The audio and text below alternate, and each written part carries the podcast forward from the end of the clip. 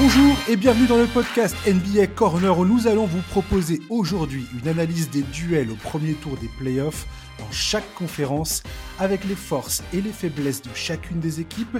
Et c'est Charles qui me rejoint pour ce numéro exceptionnel. Bonjour Charles. Salut Josh, salut à tous. Charlie, on va faire la conférence Ouest dans ce numéro. Euh, on aura un autre numéro, chers auditeurs, sur la conférence Est. Euh, donc il faudra euh, regarder dans le listing du NBA Corner, du podcast NBA Corner, vous allez trouver celui de la conférence Est. Charlie, là, on va faire la conférence qui peut-être m'a posé le plus de problèmes pour préparer les affiches du premier tour, la conférence Ouest. Il y a que des affiches de dingue et je t'avoue que j'ai, je me suis arraché les cheveux littéralement pour déterminer certains duels. Ouais, pareil, il y, a, y, a y a, des affiches qui provoquent des sacrées migraines euh, quand il s'agit de les analyser et de les pronostiquer. Je suis complètement d'accord. Et là, même maintenant, là, à, quelques secondes de commencer, je t'avouerai que je suis un peu fébrile sur certains trucs. Ah, je pense que si je refais le podcast demain, j'ai peut-être des pronostics qui sont très différents. Tu vois, c'est, c'est, à ce niveau-là euh, de, de, de, c'est trop compliqué, quoi. Il y, a vraiment des, affiches qui sont compliquées à analyser. Ouais, tout à fait. Euh, d'ailleurs, les, les, playoffs commencent enfin. Ça commence dès ce soir. Là, vous aurez euh, quelques heures peut-être pour écouter le podcast avant que les playoffs commencent, peut-être pendant, hein, même si c'est joué un, match. Je pense pas que ça soit dramatique. Voilà, on va commencer immédiatement par la série qui, je pense, euh,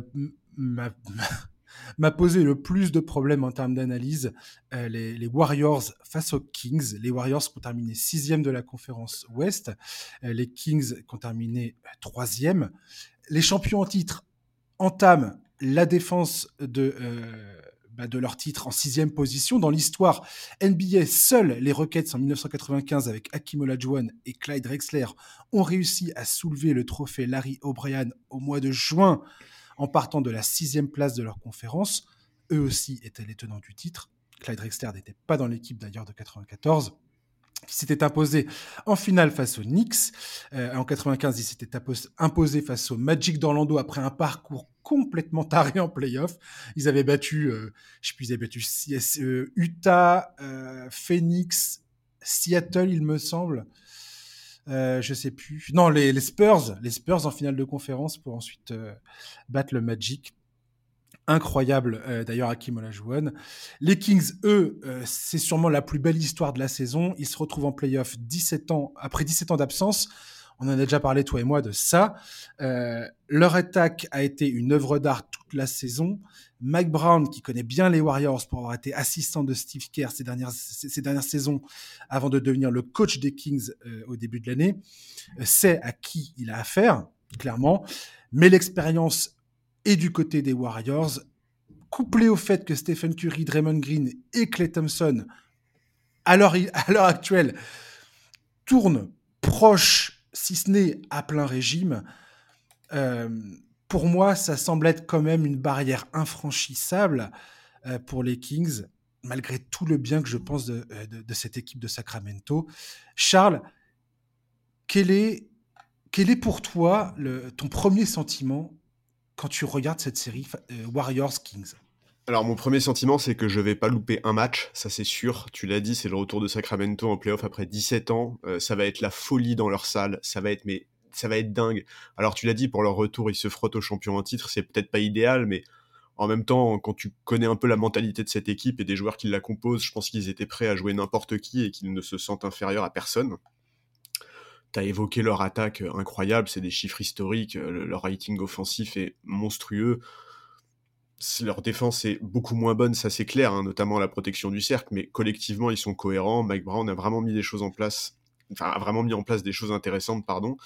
Fox et clutch. Enfin, il y a, beaucoup de choses qui poussent à prendre ces Kings très au sérieux. Et d'ailleurs, ceux qui ne l'ont pas fait cette saison euh, se sont pris en général des bonnes fessées. C'est c'est c'est ouais c'est peut-être la fiche la plus compliquée à pronostiquer. Je, je, suis d'accord avec toi. Moi, les Warriors me donnent quand même une impression très mitigée cette saison. J'ai vraiment eu la sensation qu'ils étaient très éparpillés c'est un truc qu'on se dit parfois en voyant cette équipe que ils ont du mal à se donner du mal en fait ils ont du mal à être dans le dur vraiment à, se faire mal en saison régulière Alors je sais que Draymond a plusieurs fois répété que au complet ils étaient imprenables en cette match, que personne ne pouvait les battre, qu'ils étaient sûrs de leur force et je, le comprends hein, parce que le noyau dur composé autour de Curry, Thompson, Draymond Green et tu peux même y ajouter Looney qui est là depuis des années. Ces mecs-là se connaissent par cœur. Ils croient vraiment en leur capacité à, à switcher, tu vois, à allumer la machine au bon moment quand il le faut. Mais il faut quand même avouer que cette saison, moi, ils m'ont jamais rassuré, quoi. Ils m'ont jamais rassuré. Et il y a une très très grande question autour de ces Warriors, c'est la question Andrew Wiggins, quoi. C'est sans lui, cette équipe ne pourra rien espérer. Alors, il va être de retour en sortie de banc dans un premier temps. J'imagine qu'il reprendra sa place dans le 5 assez rapidement s'il le faut. On a vu la saison dernière en playoff à quel point il était importantissime et à quel point il avait passé un cap. Mais là, il est complètement en manque de rythme. Il n'a pas joué depuis deux mois, quoi. Donc, euh, donc je, pense que vraiment beaucoup, beaucoup de choses vont dépendre de lui. Et il y a Gary Payton euh, également, euh, qui, a, qui a à peine joué cette saison, hein, que ce soit à, Portland ou à Golden State. Et effectivement, comme tu le dis, euh, ces deux joueurs vont être primordiaux pour permettre aux Warriors d'avancer. on peut souligner aussi le fait que les Warriors cette saison ont galéré pour gagner à l'extérieur. C'était oui. c'était absolument atroce. Ils ont 11 victoires et 30 défaites dans leurs matchs joués en dehors de San Francisco, ce qui est pire que les Charlotte Hornets, que Orlando, que Washington ou Indiana. Donc voilà. Maintenant, typiquement, les Warriors, pour moi, ça reste cette équipe de vétérans qui a prouvé à maintes reprises sur les dix dernières euh, saisons que c'est tu, tu paries contre eux à tes risques et périls, clairement. Quoi. Moi, ils ont carrément euh, ils ont, ils ont atteint le niveau de respect que j'avais pour les Spurs, tu vois, à, l'époque où les Spurs étaient systématiquement en playoff et systématiquement posaient des problèmes à tout le monde une fois qu'ils arrivaient en phase finale. Je pense que les Warriors, typiquement, Draymond Green, Stephen Curry, Clay Thompson, ce sont des joueurs qui ont plus de difficultés à se motiver pour une saison régulière. Clairement, même si c'est pas forcément une bonne chose, mais c'est typiquement le genre, le genre d'équipe qui a l'expérience collective nécessaire pour euh, se permettre, on va dire, ce genre de. Enfin, quand je vois ça, je ne suis pas euh, particulièrement inquiet les concernant. Surtout que là, ils arrivent euh, à l'entame des playoffs avec un effectif sur le papier qui est au complet. Alors oui, effectivement, comme tu dis, Wiggins va falloir qu'il se remette en jambe. Il n'a pas joué pendant un, très, long moment. Gary Payton, il connaît très bien les systèmes, il sait très bien ce qu'il va devoir faire pendant les playoffs. Mais c'est pareil, il va falloir qu'il retrouve du rythme. Euh, il n'est pas tout de suite à 100%. Bon, aucune équipe de toute façon démarre les playoffs à 100%. De l'autre côté, on a les Kings qui, eux, ont bénéficié d'un état de santé collectif euh, plutôt, euh, plutôt idéal. Je crois que les huit meilleurs joueurs de, l'effectif des Kings ont joué au minimum 73 matchs, ce qui est énorme. Donc eux, ils ont eu, on va dire, tous les, tous les feux verts possibles pendant la saison régulière. Et là, bah, il se retrouve face à une équipe des, Warriors qui n'attend que ça, arriver en playoff. Draymond, Draymond Green, on sait très bien que c'est aussi potentiellement sa dernière saison aux Warriors parce qu'il est free agent cet été. Donc il y a, ça.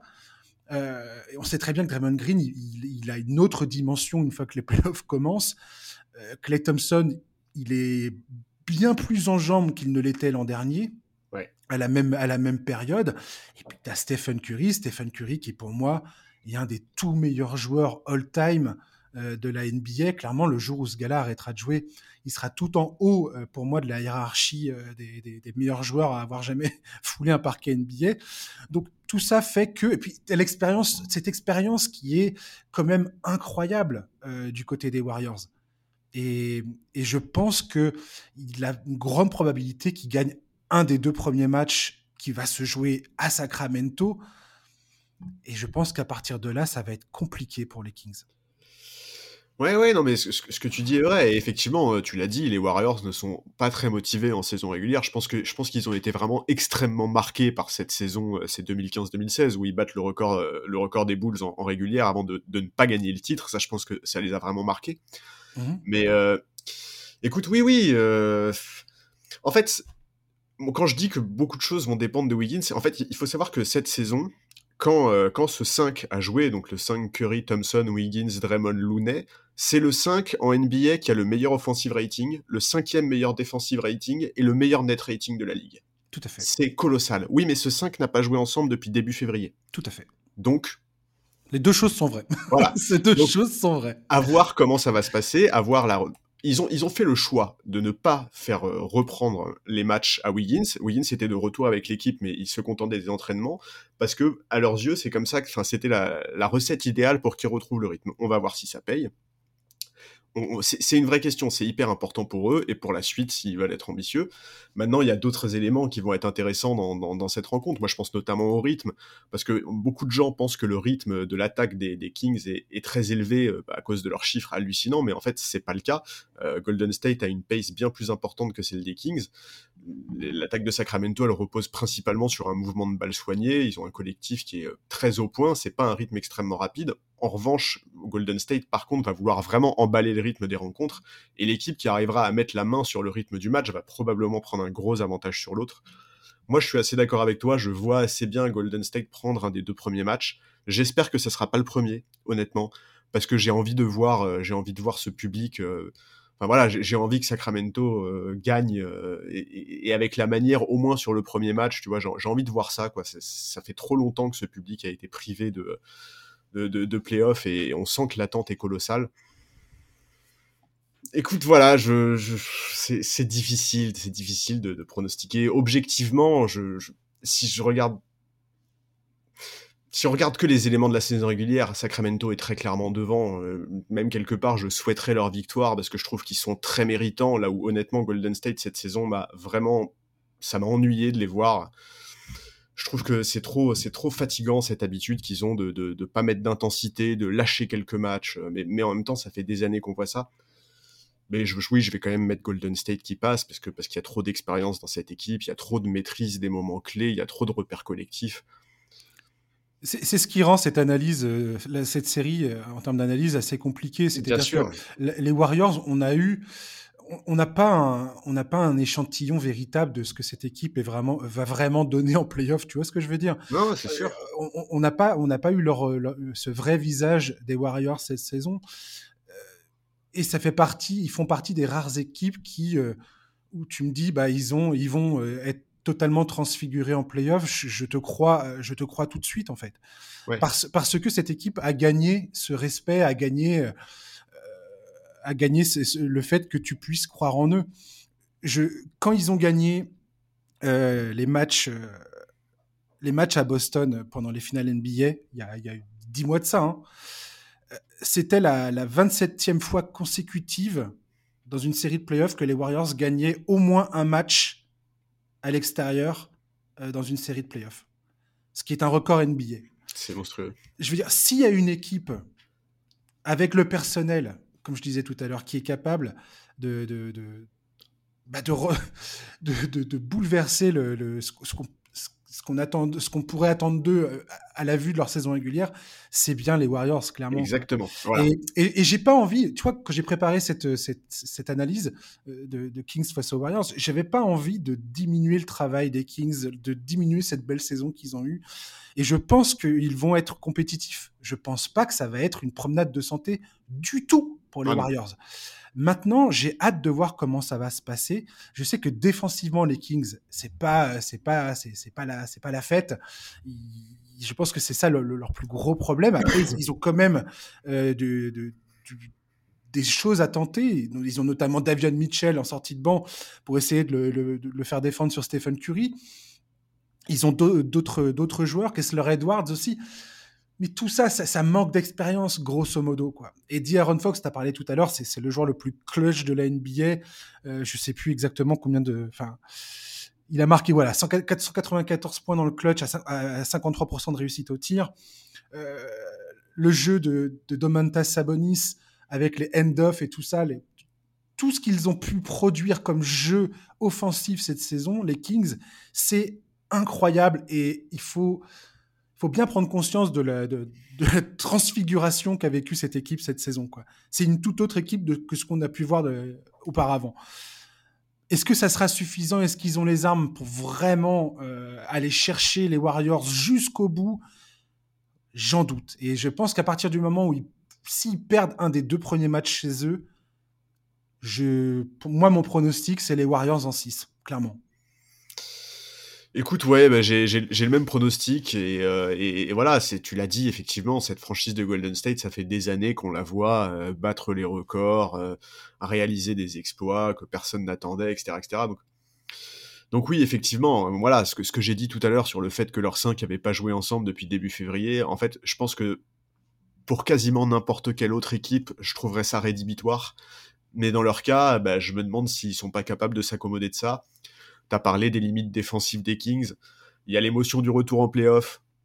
Il y a beaucoup la, volonté, de la volonté de bien faire. Je vois bien, par exemple, d'Aaron Fox.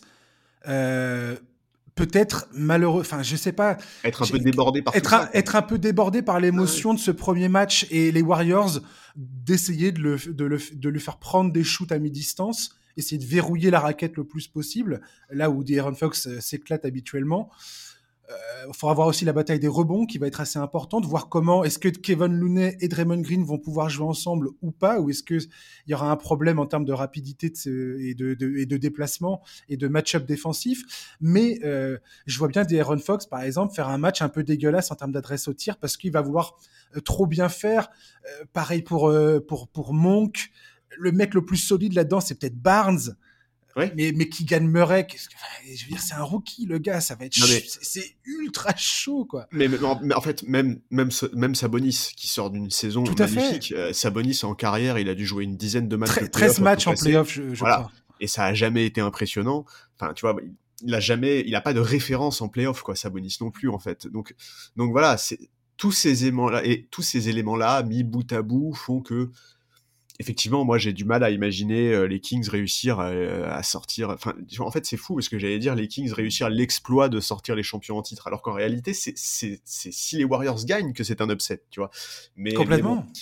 Mais, voilà, c'est tout le c'est toute la prise de tête de cette conférence Ouest où dès le premier tour, on a des, des, confrontations où en fait, quand tu regardes les deux équipes, quand tu regardes les effectifs, quand tu fais un peu le bilan des forces et des faiblesses, tu sais pas en fait qui a fini l'un, qui a fini devant l'autre, quoi. Mais Charlie, j'ai surtout pas le souvenir je sais pas, j'ai pas le souvenir d'avoir les trois premières équipes de la conférence Ouest où, grosso modo, quasiment personne ne les donne comme favoris pour gagner, euh, pour remporter la conférence.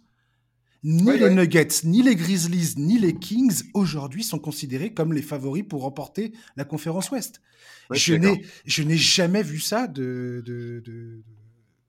depuis que je suis, je suis fan de, de NBA. Ouais, non, effectivement, non, mais effectivement, mais c'est aussi pour ça que c'est aussi pour ça que depuis des semaines et des semaines, on dit euh, ah, vivement les playoffs, ça va être la folie, ça va être la folie, hein? Ça va être la folie. Ah mais donc ouais, Warriors en 6, Warriors en 6, euh, je, je suis d'accord avec ton prono, je, je pense le même. Euh, et, après, écoute, si Sacramento va chercher un septième match, ou même s'ils arrivent à faire l'exploit, bah, je trouverais ça absolument génial, parce que cette équipe est vraiment super plaisante à voir jouer, et que c'est génial de retrouver euh, cette équipe et ce public-là en playoff. Quoi. Ouais, complètement. Après, je veux dire, ça, reste un pronostic et Tout à fait. je reste ouvert dans mon esprit au fait que les Kings puissent trouver les solutions. je veux dire, ça me semblerait pas non plus complètement fou, tu vois, qu'ils que, l'emportent. Mais aujourd'hui, sur le papier, l'expérience, le, travail accompli, enfin tout ce, tout ce qu'ont accompli le trio Green, Curry, euh, Thompson, c'est impossible pour moi de donner les Warriors perdants face à une équipe qui débarque littéralement en playoff. Voilà. c'est trop compliqué. Même si les Warriors, on sait très bien que ils vont perdre des ballons, qu'ils vont se faire épingler sur les, sur le, sur les contre-attaques, que les Kings vont sûrement beaucoup de fois les, les, mettre au challenge, les, les, pousser dans leur retranchement. Mais je sais pas, je il y a, y a, trop de il y a trop c'est trop de choses que les Warriors ont déjà démontré par A plus B. Ils ont tout vu, ils ont vu toutes les défenses, ils ont connu toutes les situations, ils ont vécu toutes les toutes les enfin toutes les adversités possibles. Et pour l'instant, ils s'en sont pratiquement toujours sortis d'une façon ou d'une autre à un moment ou un autre. Quoi. Donc, euh, Ouais, et puis là, ils avancent un peu sous les radars et on sait très bien que c'est une situation qu'ils adorent. Et... Euh, mais bon, voilà, en tout cas, vraiment, euh, il faut il faut pas rater il faut pas rater les matchs de cette de, cette série-là. Et le premier match cette nuit à 2h30. Et pour les, les, Français qui ont du mal avec les horaires trop nocturnes, le match 4 sera dimanche 23 à 21h30. Alors ça, vraiment, le loupez pas. Yes, ça va être bien ça. on va enchaîner la deuxième série à l'Ouest qui me passionne le plus, dont je ne vais probablement pas manquer un match également, puisqu'il y, a plein de choses, on, va, en parler. C'est les Suns face aux Clippers. sans Paul George, c'était probablement une mission déjà très délicate pour les Clippers, euh, qui s'annonce encore plus difficile que jamais maintenant qu'il y, y, a le doute sur l'état de santé de Paul George. Est-ce qu'il va revenir ou pas? Dans quel état il va revenir? Les recrutements d'Eric Gordon, Mason Plumlee et Russell Westbrook à l'intersaison ont apporté beaucoup de positifs à l'équipe de Tyron Lue. Est-ce que ce sera suffisant pour arrêter l'essence de Devin Booker, Kevin Durant, Chris Paul et DeAndre Ayton, qui, bien que il y a un banc euh, un peu maigrichon, dirons-nous. ces, quatre joueurs-là ensemble sur le terrain, on en parlera tout à l'heure des chiffres, mais c'est absolument une, machine de guerre qui risque de poser énormément de problèmes. Alors, je suis pas de ceux qui euh, disent ah avec Kevin Durant, ils sont à 8 victoires, 0 défaites. Si tu regardes les, les match-up euh, dans ces dans ces huit victoires zéro défaites, il y a énormément de déchets. Enfin, il y a des équipes qui jouaient pour rien ou qui ne cherchaient même pas à gagner des matchs à ce moment-là. Donc, euh, j'ai cru que tu traitais certaines équipes de déchets et j'allais dire que c'était pas, pas du tout. non, non, pas, pas du tout. C'est pas ça que je disais. Euh, pour les Clippers, le seul espoir semble venir potentiellement de Kawhi Leonard s'il retrouve une forme similaire à celle de 2019 quand il était à Toronto. Euh, il va falloir qu'ils écartent le jeu, que ça bombarde à trois points et que ça rentre et espérer que les Suns galèrent à trouver leur rythme en début de playoff parce que quoi qu'on en dise, il y a eu quand même très peu de temps pour ce groupe euh, d'évoluer ensemble et de créer des automatismes. Donc, le meilleur espoir des Clippers, pour les Clippers, c'est peut-être de, capitaliser là-dessus, mais comme ils sont privés de Paul George dès le début de la, série, ça va pas être simple. Charlie, cette série Suns Clippers, Comment ça se profile selon toi? C'est bah, les deux équipes, ouais, tu l'as dit, sont très proches en saison régulière. Il me semble qu'il n'y a qu'un seul match de différence entre eux.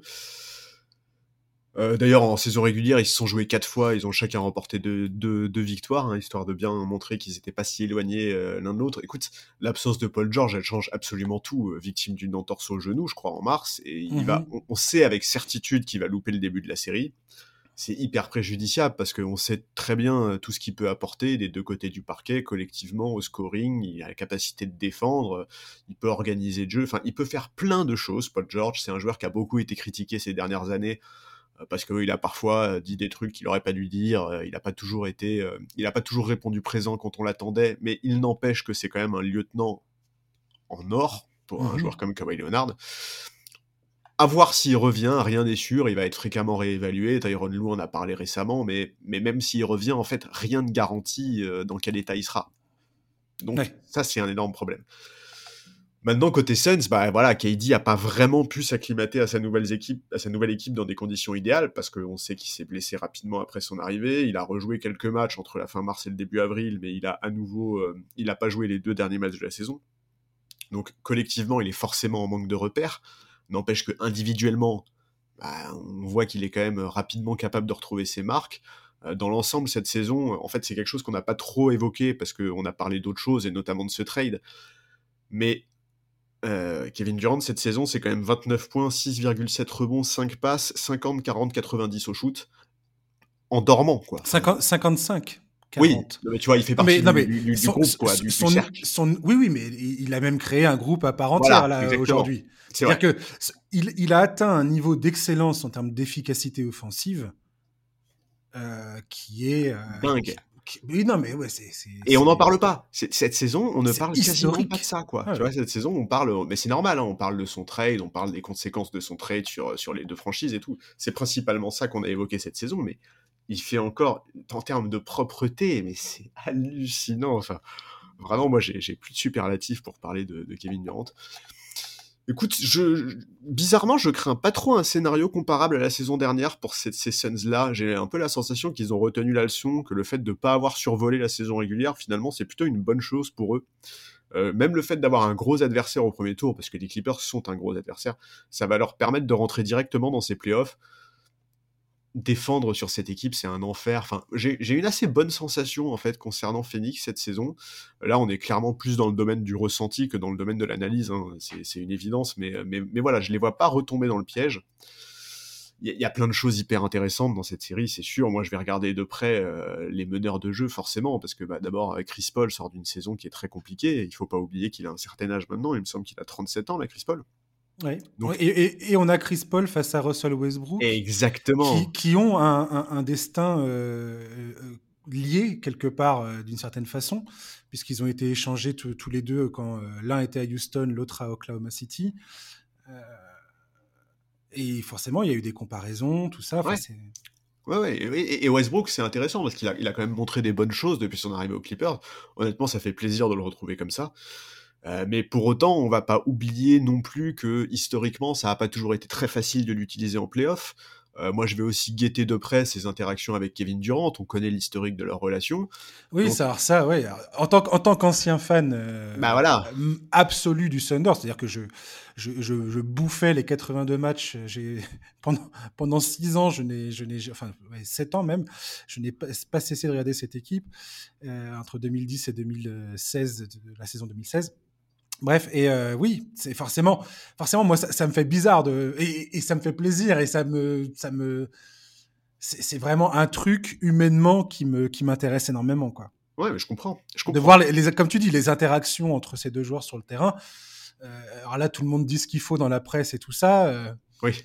Dans les couloirs, apparemment, c'est, enfin, bien évidemment, il y a, tout le monde dit qu'il y a encore, euh, voilà, il y a encore du, ressentiment du côté de Westbrook notamment vis-à-vis de Kevin Durant. Hein. Euh, c'est pas passé tout à, je ne sais pas si ça passera tout à fait un jour ou l'autre, mais, effectivement. Pardon, excuse-moi.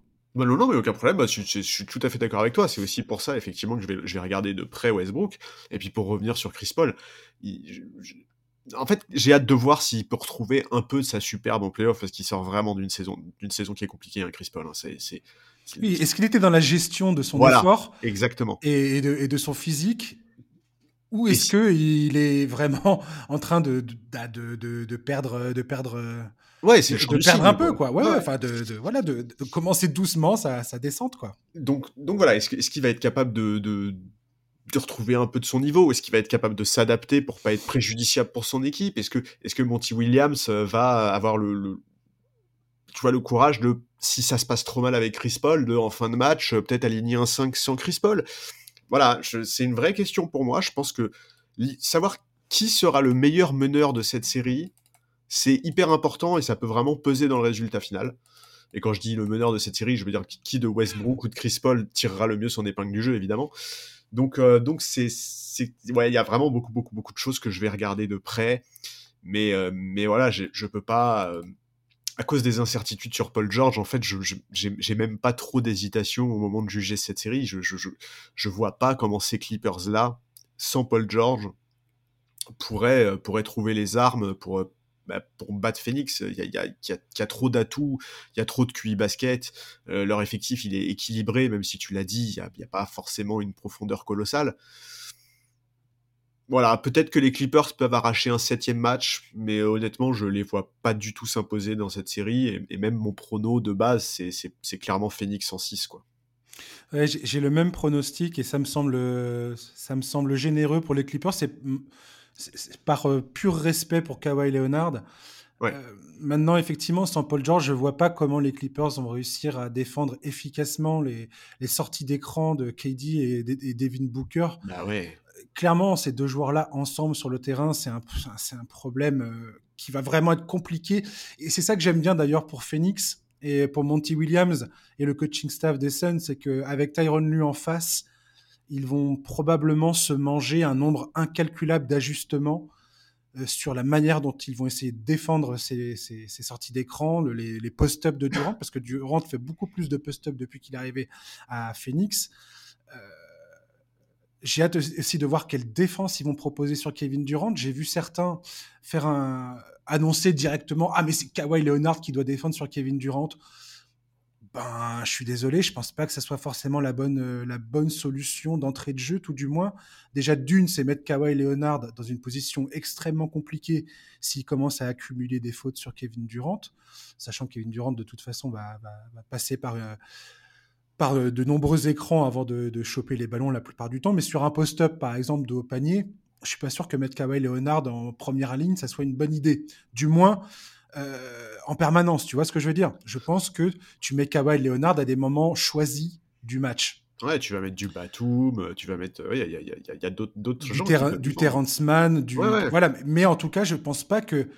Dire que dire que Kawhi Leonard est forcément le, doit forcément être le, premier défenseur sur sur Kevin Durant, je sais pas si pour moi, il n'y a rien à prouver en tant qu'individualité, tu vois. Le, but, c'est que Kawhi Leonard puisse finir le match euh, sans avoir six fautes euh, au troisième carton, tu vois. Donc, euh, surtout, surtout sans Paul George. Avec Paul George, encore, il pourrait alterner Paul George et lui sur Kevin Durant. Après, faut aussi résoudre le problème d'Evin Booker. C'est sûr. Il y a, et le premier bénéficiaire de, de l'attention qu'attire Durant et Booker sur le terrain, c'est Chris Paul. Chris Paul, qui sur les derniers matchs de la saison, quand il jouait avec Booker et Durant, euh, avait des, shoots ouverts à, tour de bras, quoi. Euh, Tory Craig, Josh Okoji, tous ces mecs-là, tous les gars du banc là qui vont arriver, Terence Ross et tout ça. Ces mecs-là vont avoir des shoots ouverts également. Faut voir s'ils sont capables de les mettre ou pas. Et je pense que c'est c'est ce qui va faire la différence euh, du côté de Phoenix pour savoir jusqu'où ils peuvent aller dans ces playoffs exactement c'est à quel point les, les, seconds couteaux vont être capables de, de, de, scorer quand, euh, quand ils vont être sollicités et qu'ils vont avoir les, les, shoots ouverts. Quoi. Oui, non, je suis d'accord. Le supporting ça, cast ça va être la grosse question. Et DeAndre Ayton aussi. DeAndre Ayton, euh, on l'a dit et répété déjà, toi et moi, quand euh, il y a eu le transfert de, pour Kevin Durant, enfin pour faire venir Kevin Durant, DeAndre Ayton est probablement également un des plus gros bénéficiaires de, l'arrivée de Kevin Durant. maintenant, il faut voir est-ce qu'il est pareil, lui aussi capable de tirer son épingle du jeu, tirer, prendre euh, l'avantage euh, sur les, rotations défensives qui vont forcément le mettre face à des défenseurs plus petits. voir comment il arrive à exploiter les, les, mismatchs et ce qu'il sera capable de le faire surtout. Euh, juste un petit chiffre quand même, avec un échantillon qui est absolument infinitésimal, mais, mais quand même, quand, quand le Big Four de Phoenix est sur le terrain, ils ont une attaque qui est de loin la meilleure de la ligue et ils ont une des meilleures défenses de la ligue. ils ont joué 159 minutes ensemble. C'est excessivement peu. Excessivement peu. Donc, ce que je suis en train de dire, quelque part, c'est impressionnant, mais en même temps, ça, ne veut rien dire. Pourquoi je le dis? Parce que ce que j'ai envie de regarder dans ces playoffs, c'est c'est à quel point ces, chiffres-là, qui sont forcément boursouflés euh, de par le fait que l'échantillon est minuscule, euh, à quel point ça tient la route ou pas, et où est-ce que où est-ce qu'il va y avoir la marge d'ajustement en fait? Oui, mais tu vois, moi, c'est pour ça. Réellement, offensivement, qu'est-ce que ça vaut et défensivement, qu'est-ce que ça vaut? Parce que forcément, ils vont jouer beaucoup de minutes. Et ça aussi, ça va être intéressant. Et je termine là-dessus. Je te laisse parler, Charlie. C'est comment Monty Williams va gérer les minutes de Chris Paul? Comment va-t-il gérer les minutes de Kevin Durant, qui sont deux joueurs qui, Chris Paul, euh, il est injury prone, il, a souvent été emmerdé par les blessures en, playoff. Kevin Durant, c'est la même chose. Enfin, Kevin Durant, voilà, il, les blessures le laissent jamais tranquille quelque part. Bon, j'ai hâte de voir ça. Ouais, non, mais je suis d'accord. Et effectivement, tu l'as dit, l'échantillon n'est pas très important, mais c'est aussi pour ça que je pense vraiment que euh, pour les Suns, avoir tiré les Clippers au premier tour, c'est une bonne chose pour la suite, tu vois. Parce que ça va vraiment pouvoir leur permettre de se tester face à une bonne équipe. Et je pense que pour eux, c'est beaucoup plus intéressant d'entamer les playoffs par une série face aux Clippers que par exemple face aux Wolves, tu vois. Je suis d'accord. Et je te dis, moi, je suis tout à fait, euh, tout à fait euh, persuadé que le fait que Tyron Lu va leur, va leur mettre dans les dents énormément de, de schémas différents, de schémas défensifs différents, qui va vraiment tout tenter, je pense, pour essayer de, bah, de, de, les contrer. Je pense que c'est une très bonne chose pour les Suns. C'est un vrai travail. Et c'est pareil, un autre truc que, que j'ai vu depuis le All-Star Game, enfin depuis l'arrivée de Kevin Durant. Donc, euh, ce qui inclut une large partie sans Kevin Durant sur le terrain. Bah on est, on est d'accord. Euh, mais euh, Phoenix a fait énormément de fautes.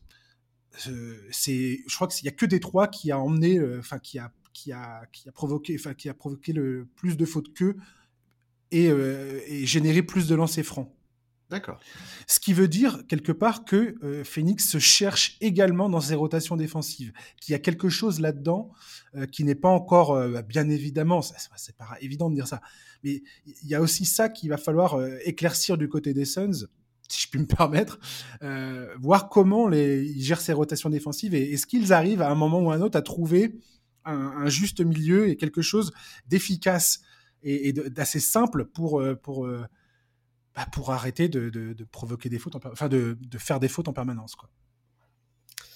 Ouais, ouais, ouais, mais donc euh, tu, vois, tu vois combien de matchs toi?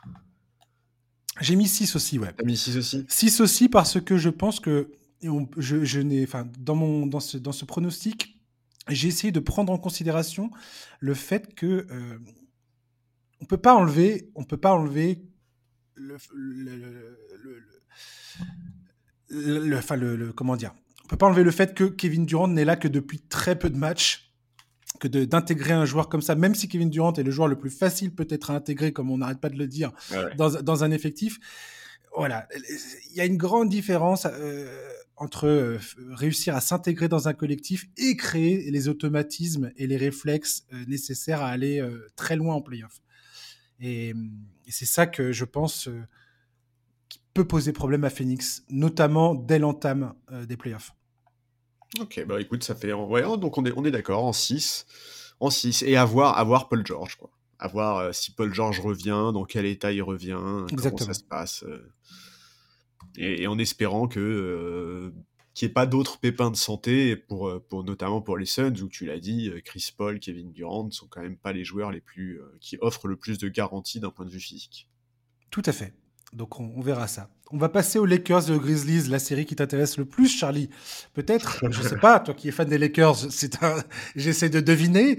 Euh, tout le monde semble penser que les Lakers sont capables de réaliser un run pour le titre NBA principalement parce que l'équipe complètement déséquilibrée qui était euh, la leur avant la date limite des transferts présente tout d'un coup avec un visage plus acceptable, avec des joueurs plus complémentaires des deux stars que sont LeBron James et Anthony Davis. Ok, soit. Mais est-ce qu'on peut vraiment compter sur D'Angelo Russell, Austin Reeves et Malik Beasley pour révolutionner le jeu de Los Angeles au point de se dire ça peut aller au bout? Pour moi, il y a quand même un, il y a quand même un monde euh, entre, entre ces deux affirmations. Quoi. La qualification des Lakers a été durement obtenue face aux Wolves lors du play-in. Et cette victoire, pour moi, n'inspire pas confiance pour la suite. C'est clair. Cependant, la seule présence de LeBron James et d'Anthony Davis à ses côtés ne me permet pas aujourd'hui de déclarer Memphis comme étant le favori de cette série parce qu'il y a l'absence de Steven Adams et de Brandon Clark du côté des Grizzlies qui me paraît être un élément capital, très important. Je pense que s'ils étaient présents, franchement, je n'aurais pas hésité autant que j'ai hésité en travaillant sur cette série. C'est une des séries qui m'a posé le plus de problèmes, clairement. Euh, Memphis, là, va devoir se reposer sur Jaren Jackson Jr. pour tenir le jeu intérieur, en espérant qu'il n'accumule pas les fautes. Et s'il si a des problèmes de fautes, ça complique les choses côté, euh, côté Memphis. Maintenant, euh, voilà. Et tu peux être sûr d'ailleurs que LeBron et Anthony Davis vont aller le chercher dès, le, dès l'entame. Hein. C'est, clair. Ils vont lui rentrer dans l'art dès le début.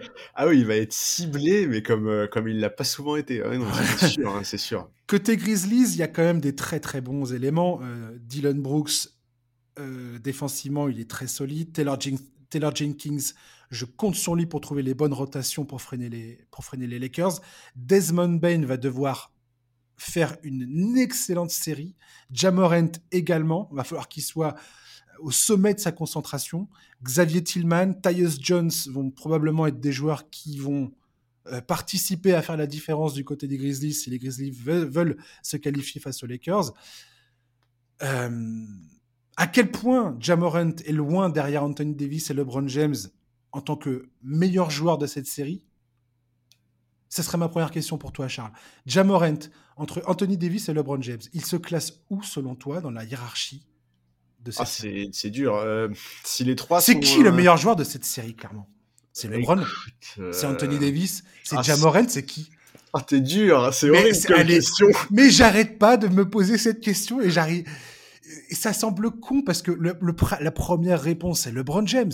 Eh ben, écoute, moi, je vais te dire Anthony Davis je vais te dire Anthony oh Davis. Non, mais attention, dans le contexte ouais. de cette série. C'est-à-dire, je vais te dire Anthony Davis parce qu'il y a ni Steven Adams ni Brandon Clark. Mmh.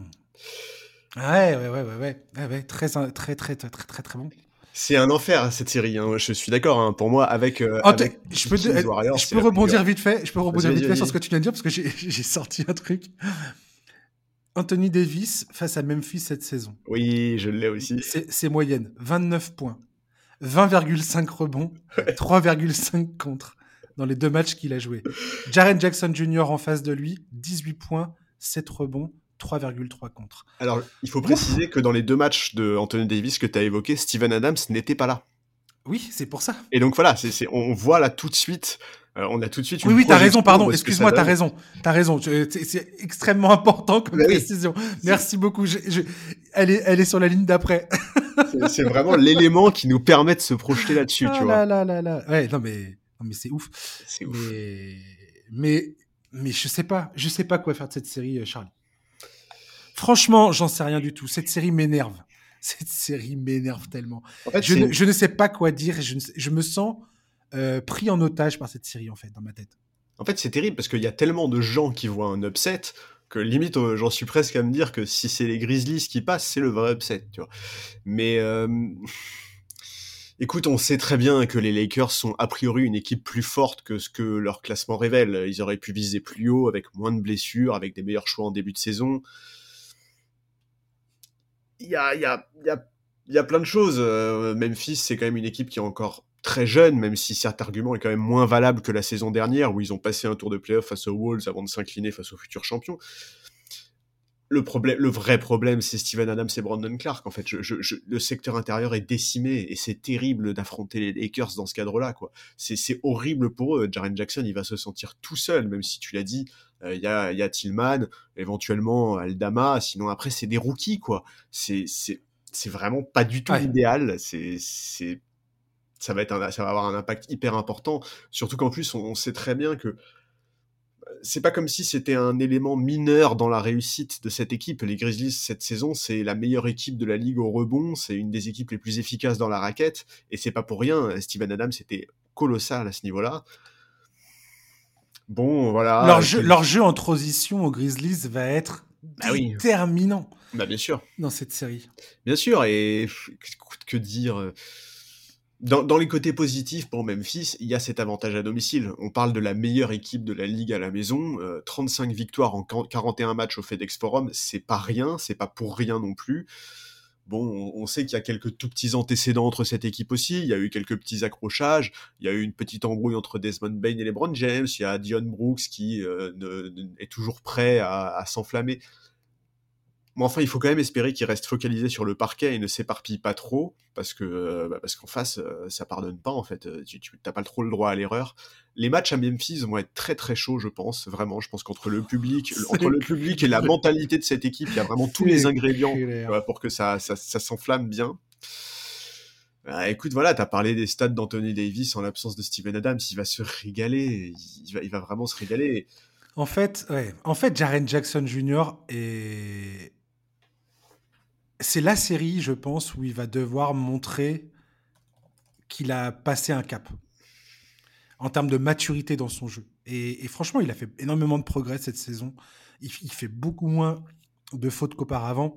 Oh, beaucoup moins, t'es sympa. hein. Beaucoup, il, il est beaucoup plus. Je, je- je trouve que c'est beaucoup moins euh, brouillon que ce qu'il a pu proposer par le passé. C'est loin d'être idéal. Il fait encore des erreurs, clairement. Non, mais il fait sa meilleure saison et de loin. Mais, Mais je trouve on- qu'il fait encore beaucoup de fautes. Je, je pense que là, si il ne prend pas sur lui la responsabilité de se dire bon, j'arrête de sauter sur tout, j'arrête d'essayer de tout contrer, de tout, je j'arrive. En fait, il va falloir qu'il apporte de l'énergie tout en euh, gardant une certaine maîtrise de lui pour ne pas d'une faire des fautes dans tous les sens parce que s'il sort, s'il a des problèmes de faute, waouh, ça va être chaud, ça va être tellement compliqué quoi. Mais moi, je vois, je vois pas comment il pourrait ne pas avoir de problème de faute. hein. Honnêtement, je, je, je vois pas comment. En fait, Mais en fait, il va falloir qu'il. En fait, c'est ce que c'est là où j'allais en venir. Je pense que la, le, pour moi, le, le- le plus gros, le, le point, le nœud de ce, de ce, de cette série, il se passe sur le coaching et sur le banc. quelque part. Aussi, oui. Mais Darwin Ham ne m'inspire absolument pas confiance. Je suis désolé, mais je trouve pas que ça soit un bon coach. La strat- sa stratégie, face aux Wolves, franchement, ils se sont sortis, mais euh, just, just, quoi. Et je trouve que il a une drôle de façon de gérer cet effectif. Et j'ai pas vraiment confiance en lui. A contrario, j'ai beaucoup plus confiance en Taylor Jenkins pour trouver les solutions. Et je pense que Taylor Jenkins ne va pas mettre Jaren Jackson sur euh, Anthony Davis. Il va mettre Jaren Jackson plutôt sur un mec comme Vanderbilt pour faire en sorte que Jaren Jackson puisse venir en aide, qu'il puisse venir en dernier rideau défensif. Et ça, j'ai hâte de voir comment ça peut se passer, sachant que Vanderbilt, jamais ils feront le close-out sur Vanderbilt dans le corner. Hein. Jared Vanderbilt s'apprête à shooter des tirs euh, tout seul pendant la totalité de cette série, je pense. Disons que je, vois ce que tu veux dire, je, comprends, effectivement, ce serait intéressant, mais le problème, c'est c'est qu'il va falloir ouais, venir rapidement en aide, hein, parce que si tu mets pas Jaren Jackson sur Anthony Davis, tu mets qui? Enfin, il va se régaler. Tu mets Tillman, pour commencer. enfin bon, euh, pas un cadeau, quoi. Hein. Ah bah non, c'est pas idéal. C'est pas, idéal. Hein. C'est pas idéal, mais euh, mais c'est pas. on a cité les stats déjà. Oui, oui, on, Sait, on, sait, très bien. Je veux dire, quelque part, tu. C'est ça, c'est ça que j'ai hâte de voir. Qu'est-ce que tu veux que je te dise? C'est ça que j'ai hâte de voir, en fait. Mais moi, c'est pour ça que je pense comment Taylor Jenkins va se dépatouiller avec cette situation. Mais moi, dans l'ensemble, je pense que le banc des Grizzlies va vraiment avoir une, importance énorme. D'abord parce que Jaren Jackson ne va pas pouvoir jouer toutes les minutes, que je pense vraiment, enfin, je vois pas comment il pourrait ne pas avoir de problème de faute. En fait, ce joueur a quoi qu'il arrive des problèmes de faute. En fait, Jaren Jackson, même si je suis d'accord, il fait sa meilleure saison et de loin, qu'il a beaucoup progressé dans plein d'aspects, c'est, je trouve que c'est toujours un problème chez lui. Euh, je, voilà, je il, va, ils vont avoir besoin de l'adresse extérieure de leur joueur de banc. Un mec comme Luke Kennard qui a eu beaucoup de mal en playoff il y a deux ans quand il était aux Clippers. Est-ce qu'il va pouvoir montrer autre chose? Euh, Tyus Jones aussi il va avoir une importance. Enfin, il y a le banc dans l'ensemble, le banc des Grizzlies va être hyper important. Mais, euh, mais voilà, je, je, écoute, je, en fait, je pense que si le secteur intérieur de Memphis avait pas été aussi dépeuplé, j'aurais probablement misé sur eux. Je trouve qu'ils ont une, bonne équipe. Enfin, ils ont l'équipe parfaite pour capitaliser sur une domination au rebond et une grosse défense. C'est une des meilleures équipes de la ligue en transition, avec en tête de pont des joueurs comme Jamoran ou Desmond Bain qui excellent en la matière. En face, les Lakers, en plus, sont une des équipes qui, elles, pour le coup, concèdent le plus de points en transition. Donc, sur le parfait, sur, sur le papier, pardon, ça sentait pas bon du tout pour les Lakers, en réalité mais la donne a trop changé là. Enfin, je, pour moi, la donne a trop changé. C'est trop handicapant euh, pour Memphis d'avoir une raquette euh, à ce point dépeuplée. Ah, c'est sûr que là, c'est ça va être très très compliqué. Oui. Ça va être très très compliqué. Je... On va passer au pronostic parce que c'est le moment d'annoncer, mais euh, moi j'ai les Lakers en 7. Bah moi j'ai hésité entre Lakers en 6 et Lakers en 7 et je pense que je vais mettre Lakers en 6 parce que je pense que Jaren Jackson va vraiment avoir des problèmes de faute. Ouais, et tu, ouais, tu vois pas le, truc aller à Memphis, quoi. Non, parce qu'en plus, j'ai peur que les Grizzlies se frustrent un peu si les choses ne vont pas dans leur sens. Euh, enfin voilà, je, les Lakers ont eu quelques jours pour souffler après leur play-in. Ils ont ce qu'il faut pour l'upset. Et, Memphis, malheureusement, a un peu la tête de, pas de la victime idéale, parce que tu vois, je, dis ça en prenant en compte les absences, mais ils ont quand même un peu la tête de, cette équipe qui risque de se frustrer, qui risque d'avoir des soucis de faute, qui risque de se laisser un... peu dépasser. Quoi. Il y a un monde. Euh, euh, je vais, je vais, avouer quelque chose. J'ai mis les cœurs en 7 parce que j'ai envie de voir. Je suis très, très euh, alléché par la perspective d'avoir un duel Stephen Curry-LeBron James au deuxième tour de ces playoffs. Un Lakers-Warriors, ça me dit beaucoup. Ça m'intéresse énormément.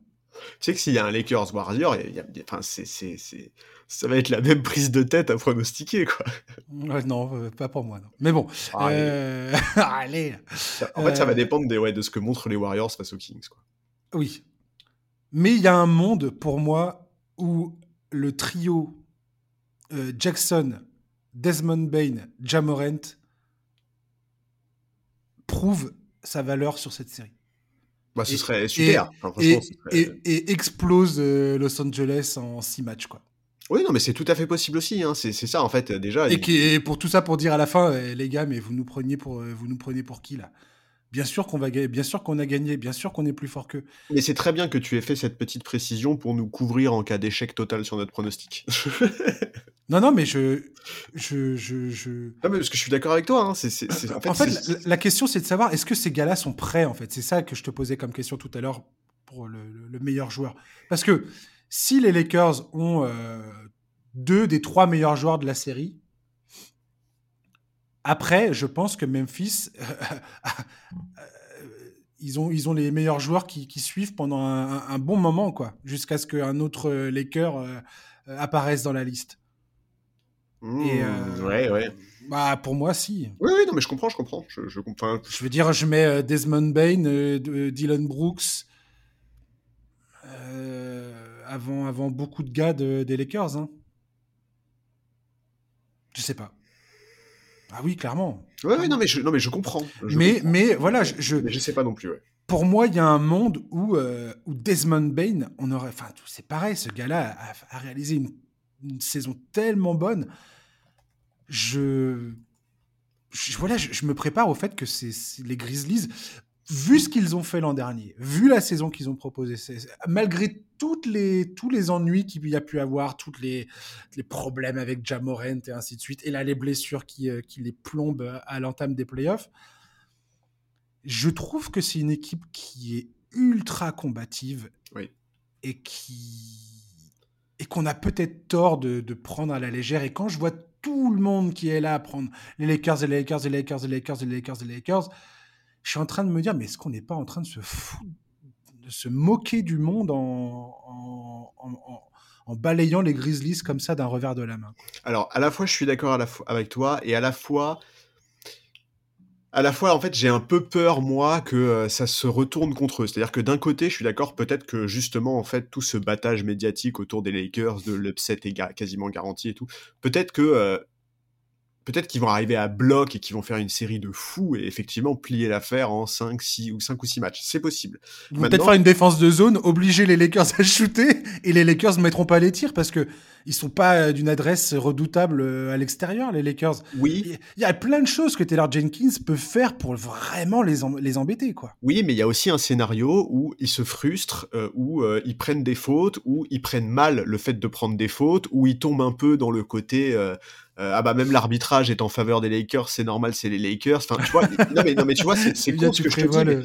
mais, mais c'est un peu la mentalité d'un mec euh, d'un mec comme comme Dion Brooks, tu vois. Enfin, mmh. c'est pas non plus impossible ça. Tu vois qu'il y a un scénario où bah, Jaren Jackson est ciblé par l'attaque des Lakers, qu'il a des problèmes de faute, que euh, les Grizzlies se frustrent et que derrière, en fait, on change complètement de, de paradigme. C'est-à-dire que là, on est dans une optique où bah, les Grizzlies sont 100% concentrés, concentrés et dédiés pour le fait de faire mentir tous les pronostics, à très rapidement ça change et où en fait les Grizzlies sont juste extrêmement frustrés parce qu'ils ont l'impression que les observateurs ne les prennent pas au sérieux, que les arbitres les voient encore comme le petit, comme les petits, etc., etc. Tu vois. Et c'est aussi pour ça que c'est ouais, c'est compliqué quoi. C'est non mais vraiment cette conférence Ouest, c'est Non mais voilà. Charles, le, le re... attends deux secondes, deux secondes. J'adore cette conversation. Le, le, duel Lakers contre les Wolves, ça t'a convaincu c'est ce match? Mais non, mais pas du tout, mais pas du tout. C'était hallucinant. Mais LeBron James, t'as l'impression qu'il était cramé au bout de trois quarts temps. Non mais attends, moi de toute façon. Et là, on dit, on dit qu'il va attaquer une série face aux Grizzlies, qui est une des équipes les plus physiques de la ligue. Oui. Alors quand bien même ils ont plus de, ils ont leur leur, leur, leur jeu intérieur est complètement euh, éventré. Euh... Ah mais c'est pour ça que moi je t'ai dit que le meilleur bon. joueur de, de, de, cette série ce serait Anthony Davis. Je, je suis d'accord avec toi et je n'ai pas été rassuré par les Wolves. Mais Anthony Davis, est-ce qu'il est capable de faire quatre matchs consécutifs sans se sans se démettre l'épaule? Arrête, euh, quatre matchs quand même, quand même quatre matchs, il peut. Ouais, mais il y en aura, un, un mois, il y en aura plus. Oui, non, mais voilà. Non, mais toute une campagne de playoff, je suis pas sûr. Et moi, c'est aussi pour ça mais que. Toute une série déjà. Est-ce que tu ah, penses qu'il est capable série, de faire une série en entier? Oui, oui, oui. Tu sais quoi? J'en ai rien à péter, c'est mon podcast, je fais ce que je veux. Je change mon pronostic. Grizzlies en 7. Okay. Plus je parle, plus je parle de ça, plus je repense au match face aux Wolves, plus je me dis que c'est, ça me semble ça me semblerait bizarre que les Lakers s'imposent.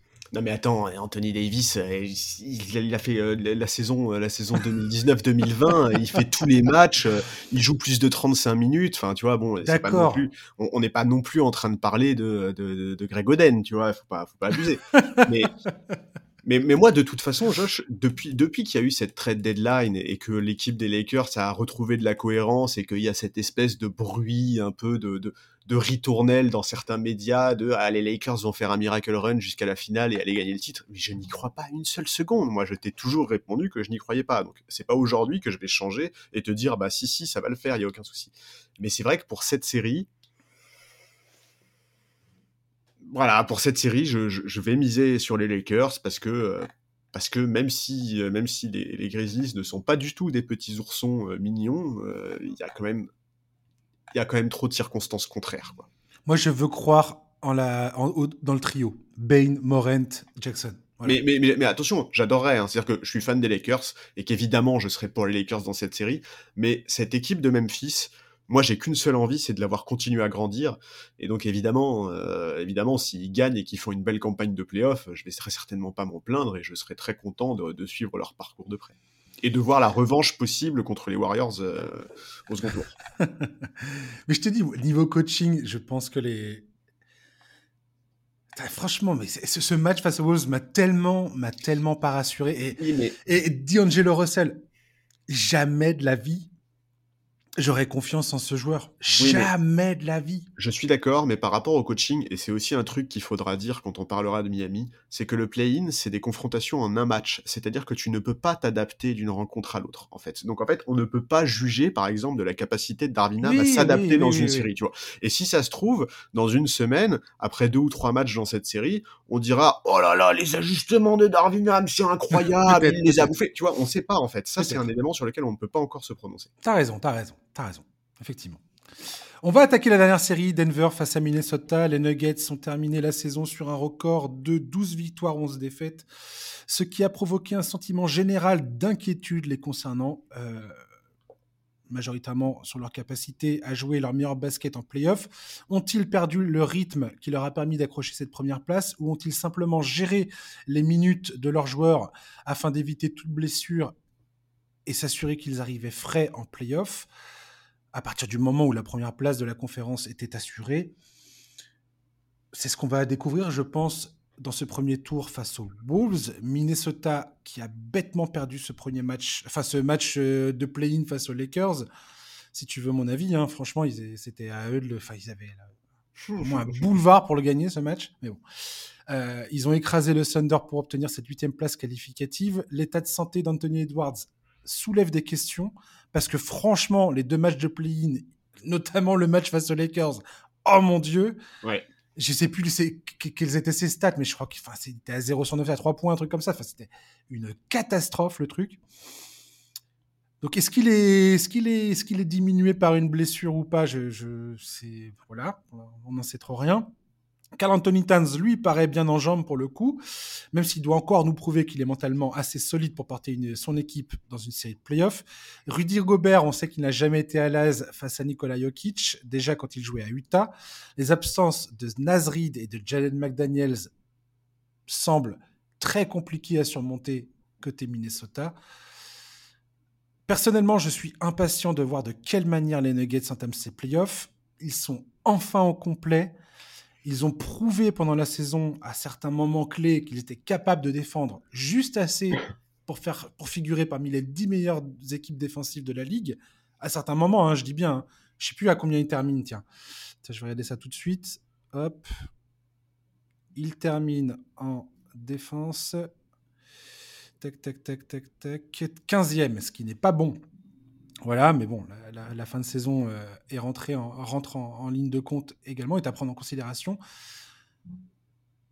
Cette équipe est une merveille offensive avec Jokic sur le terrain. Si Jamal Murray et Michael Porter Jr. répondent présents, je pense que Denver va apparaître sous son meilleur jour et beaucoup plus forte que ce que, les gens vont avoir comme souvenir euh, par rapport à ce qu'on a vu en fin de saison.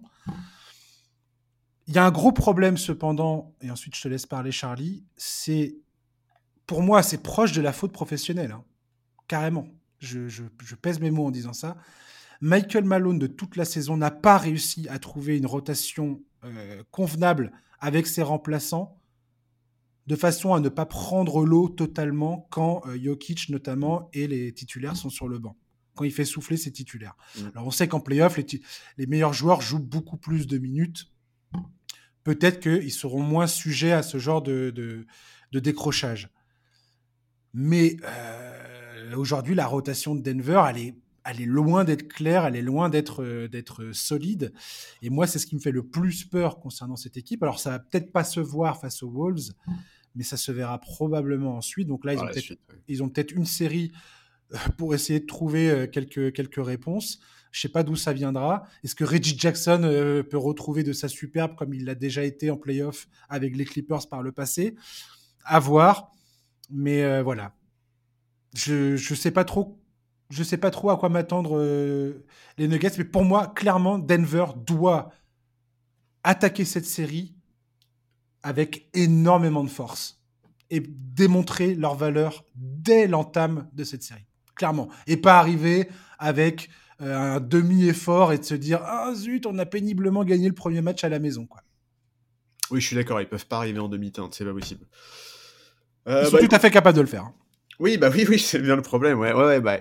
Alors première chose, bah déjà, ouais, coup de chapeau aux Wolves. Hein. Moi, je, je, je, les imaginais pas, euh, vu les circonstances, être en mesure de, de sortir du play-in, en tout cas de maîtriser comme ils l'ont maîtrisé la nuit dernière avec notamment un gros match à leur secteur intérieur, une belle défense, le supporting cast qui a été au niveau, même si évidemment, tu l'as dit, on en attend plus d'Anthony Edwards.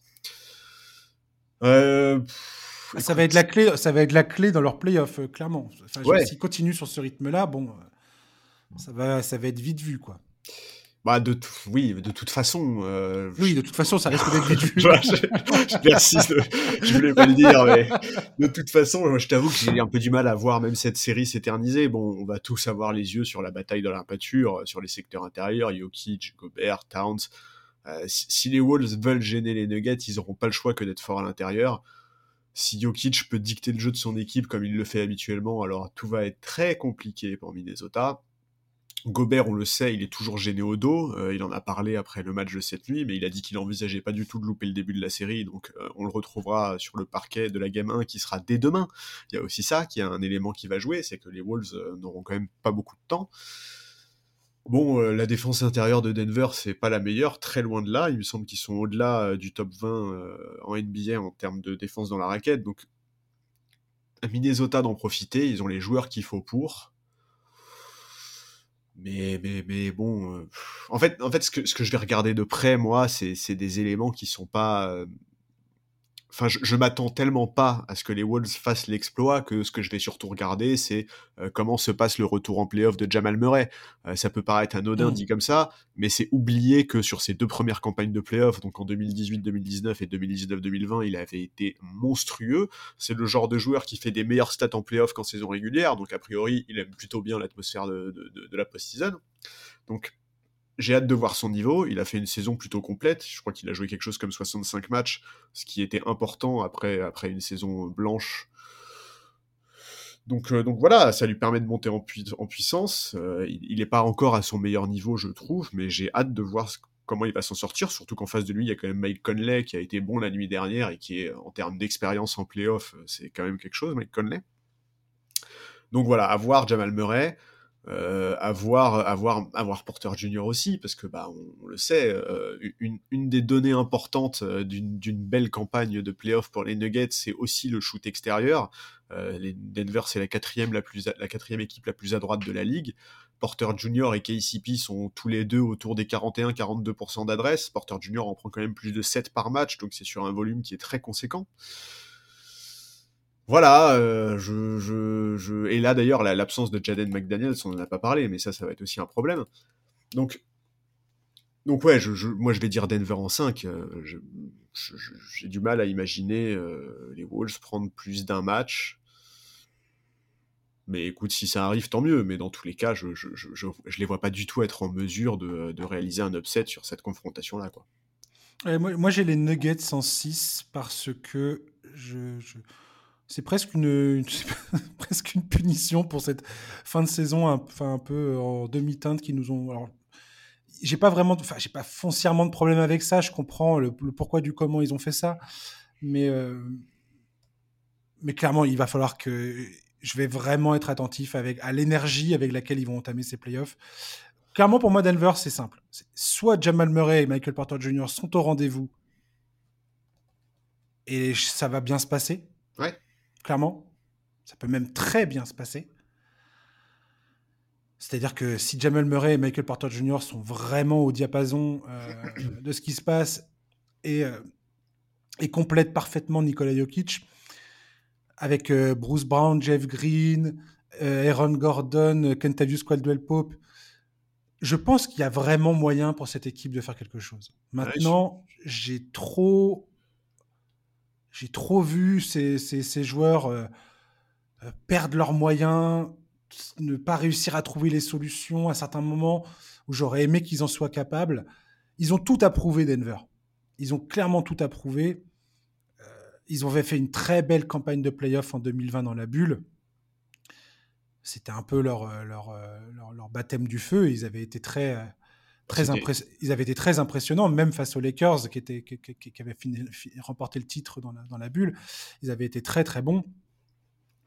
Donc j'ai hâte de voir, est-ce que cette équipe euh, existe encore? Est-ce qu'elle a progressé? Est-ce que... Voilà. Et Michael Malone, on parlait de coaching tout à l'heure dans la série Grizzlies-Lakers. Michael Malone, je pense, est pas loin de, coacher pour son, pour son poste dans ses playoffs. Ah ouais? Je, je pense, ouais. Ok, c'est possible. Je pense que si ça se passe mal au deuxième tour, par exemple, s'ils se font... Euh, banané 4-1 contre Phoenix au deuxième tour. Calvin Booth est le nouveau général manager. Il a remplacé Tim Connelly qui est parti donc aux Wolves. Il y a, aussi cette histoire-là entre les deux clubs, c'est assez marrant. Euh, Calvin Booth, il n'a pas choisi Michael Malone.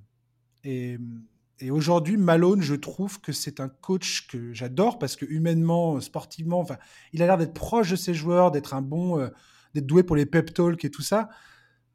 Maintenant, est-ce que c'est le stratège dont, cette équipe a besoin pour, euh, pour passer le, cap supérieur? Je, me pose vraiment la question. J'adore Michael Malone, attention, on s'entend bien.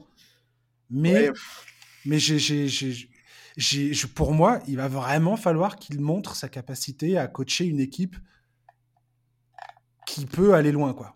Oui, non, mais je suis d'accord, la question se posera. Après, c'est vrai que s'ils sortent en demi face aux Suns, bon, tu vois, cette équipe de Phoenix... Euh, elle, peut taper tout le monde en fait. Je, ne suis pas, d'accord. Si tout le monde arrive en forme, si tout le monde est en forme, pour moi, Phoenix aujourd'hui, à l'Ouest, ils peuvent taper tout le monde. Pour moi, ça dépend comment ça se passe.